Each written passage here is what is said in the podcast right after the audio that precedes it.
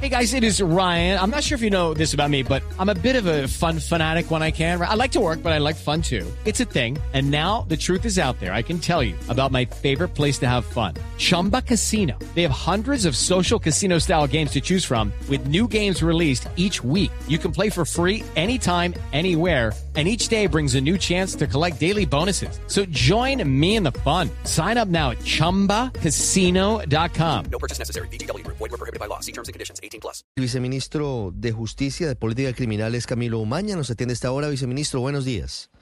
Buenos días, Ricardo, y a toda la mesa de trabajo y a la audiencia. Viceministro, quisiéramos conocer un poco más sobre este caso. Sabemos que es una mujer que pues, estaba pagando una condena por hurto. ¿Cómo se determina que sea la primera mujer beneficiaria de esta ley? ¿Cuáles son las características de su caso? Eh, pues la determinación la hace un juez de la República, un juez de ejecución de penas. La ley determina unos parámetros y el juez examina que la mujer cumple esos parámetros, que son que sea cabeza de hogar, que haya cometido el delito en condición de marginalidad, que no sea reincidente y que haya cometido un delito, eh, delitos menores. En este caso era una mujer que estaba con una pena de 39 meses de condena, eh, es decir, poco más de, de tres años, eh, y esta mujer deberá pagar su sanción eh, a través de una medida de justicia restaurativa, como ustedes bien lo han dicho. Sí, viceministro, ¿cómo va a ser la vigilancia? Porque una vez eh, la determinación, la aprobación del juez, esta mujer va a regresar a su casa. La idea es que se reintegre a proyectos productivos. ¿Qué tipo de proyectos y cómo va a ser la vigilancia? Entonces, esta mujer pasa a ocupar una plaza de utilidad pública que es determinada por el juez. Esta mujer va a tener que trabajar al menos tres horas por día en eh, tareas que están dedicadas a temas de restauración ambiental y de conservación comunitaria. Eh, quien primero hace el control de esa medida es la organización con la cual esa mujer va a desempeñar esa tarea. Enseguida esta mujer va a estar asignada a una ARL también, que va a ser un control también de tipo de riesgo profesional. Eh, además de eso, eh, la mujer deberá presentarse mensualmente ante el juez de ejecución de penas y observar todas las condiciones que le ha puesto el juez.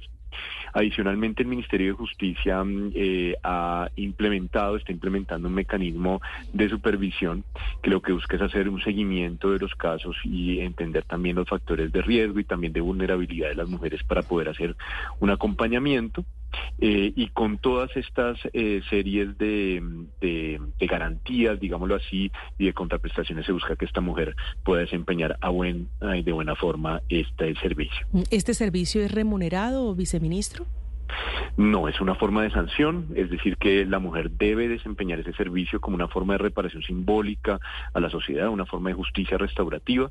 Eso no obsta para que la mujer, además de desempeñar esas horas de trabajo, pueda tener eh, un empleo eh, eh, paralelamente, por ejemplo, puede entrar en un, en un trabajo X o Y para cumplir con su jornada laboral, de forma que eh, tenga, eso sí, que cumplir con el servicio comunitario de forma obligatoria. Sí, estamos hablando, esta es la primera mujer, viceministro, que va a quedar libre o que queda libre como consecuencia de la ley de utilidad pública, pero estamos hablando de cuántas mujeres en estas condiciones que usted dice que cometieron el delito en condición de marginalidad y que son candidatas a obtener este beneficio.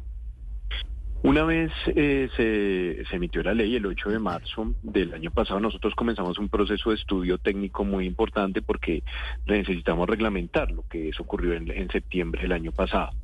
Para ello nos unimos con eh, la OEA y con el BID para poder hacer un estudio eh, a modo de encuesta de mujeres que estaban privadas de la libertad. Con los datos que ya teníamos nos permitió determinar que la, de las 17 mil mujeres privadas de la libertad en el país, eh, había eh, algunas 7 mil mujeres condenadas, es decir, mujeres que podían en principio optar por, por este sustituto, y de ellas comenzamos a hacer una labor un poco estadística y cualitativa para encontrar muchos más datos de ellas para entender cuántas mujeres podrían optar por esa por ese tipo de medidas. Nuestro eh, estimado es que de esas 7.000 mujeres, más o menos un 40% podrían eh, pedirle al juez ese sustituto, pero claro, eh, ya depende del juez valorar en el caso a caso, con los detalles específicos de cada hecho, si ese sustituto corresponde y si se puede otorgar o no. Sí, me llama la atención, viceministro, el delito, que es el delito de hurto, eh, que es el que más afecta a la ciudadanía de a pie, el robo al celular, el robo a mano armada. ¿Entran todos los delitos o hay alguna excepción o todos los delitos están cobijados siempre y cuando la condición sea marginalidad? Es una pregunta muy importante. La ley eh, que emitió el Congreso de la República eh, determina que son delitos eh, por, por los cuales la mujer haya sido condenado, a, condenada a ocho años de prisión o menos o delitos relacionados con temas de hurto o delitos relacionados con temas de microtráfico, de estupefacientes. Entonces, lo que determina la ley es que.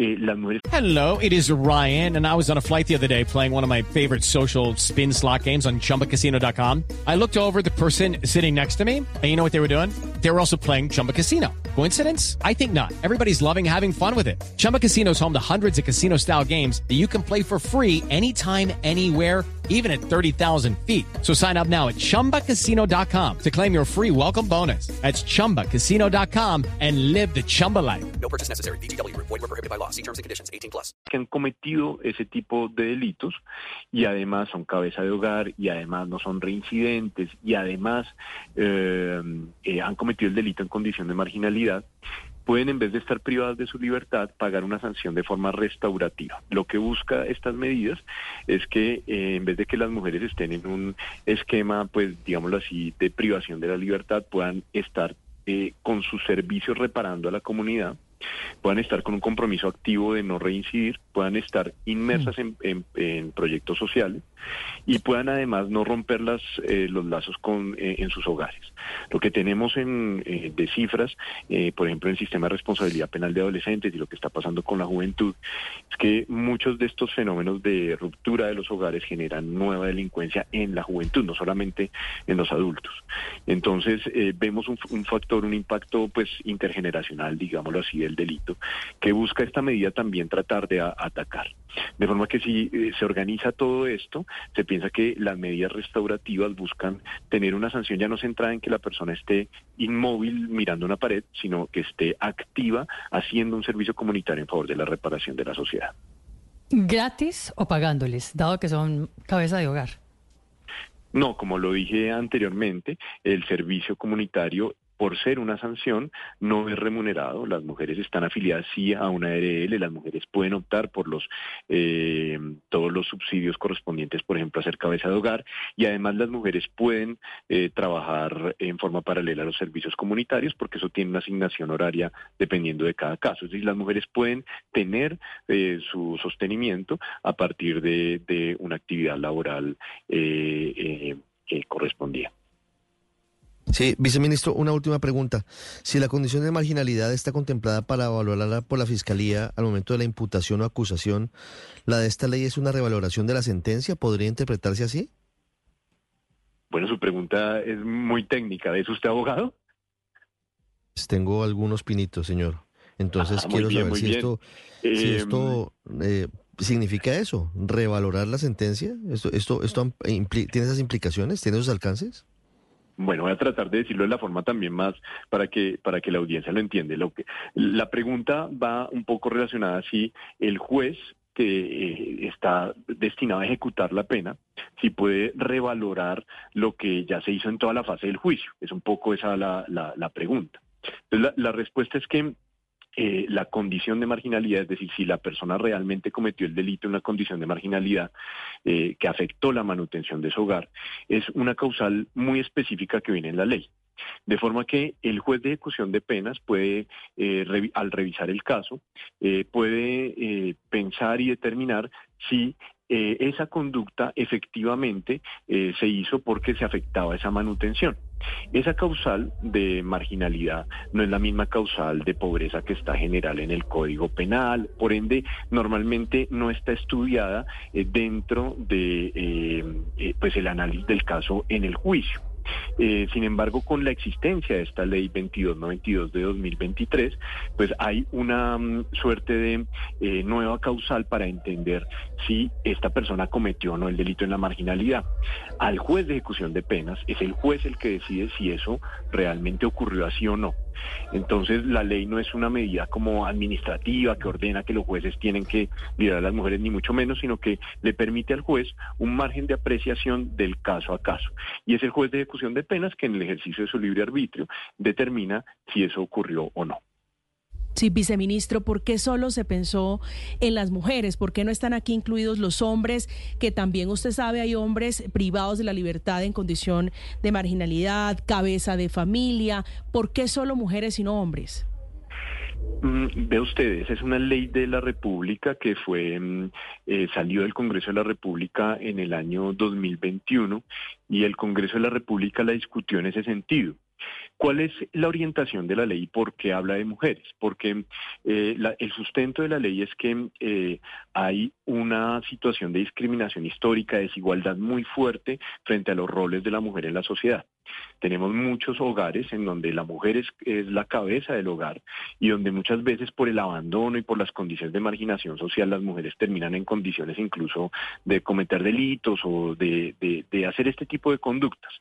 Por eso esa ley fue pensada en atacar esas condiciones de discriminación y en decir, pues el derecho penal en vez de en vez de poner una nueva carga, en vez de romper mucho más las familias, en vez de generar un mensaje un poco contradictorio frente a esa desigualdad, lo que tiene que hacer es generar una medida de dice una acción afirmativa, una medida un poco que equilibre esa desbalanza social y poder atacar esas condiciones a través, por ejemplo, de medidas restaurativas que le permitan a la mujer estar más incluida en la sociedad en vez de más excluida en la sociedad.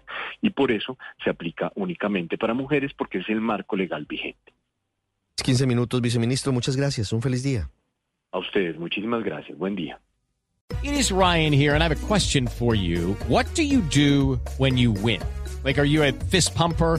A woohooer, a hand clapper, a high fiver. I kind of like the high five, but if you want to hone in on those winning moves, check out Chumba Casino. At ChumbaCasino.com, choose from hundreds of social casino style games for your chance to redeem serious cash prizes. There are new game releases weekly, plus free daily bonuses. So don't wait. Start having the most fun ever at ChumbaCasino.com. No purchase necessary. BGW. Void were prohibited by law. See terms and conditions. 18 plus.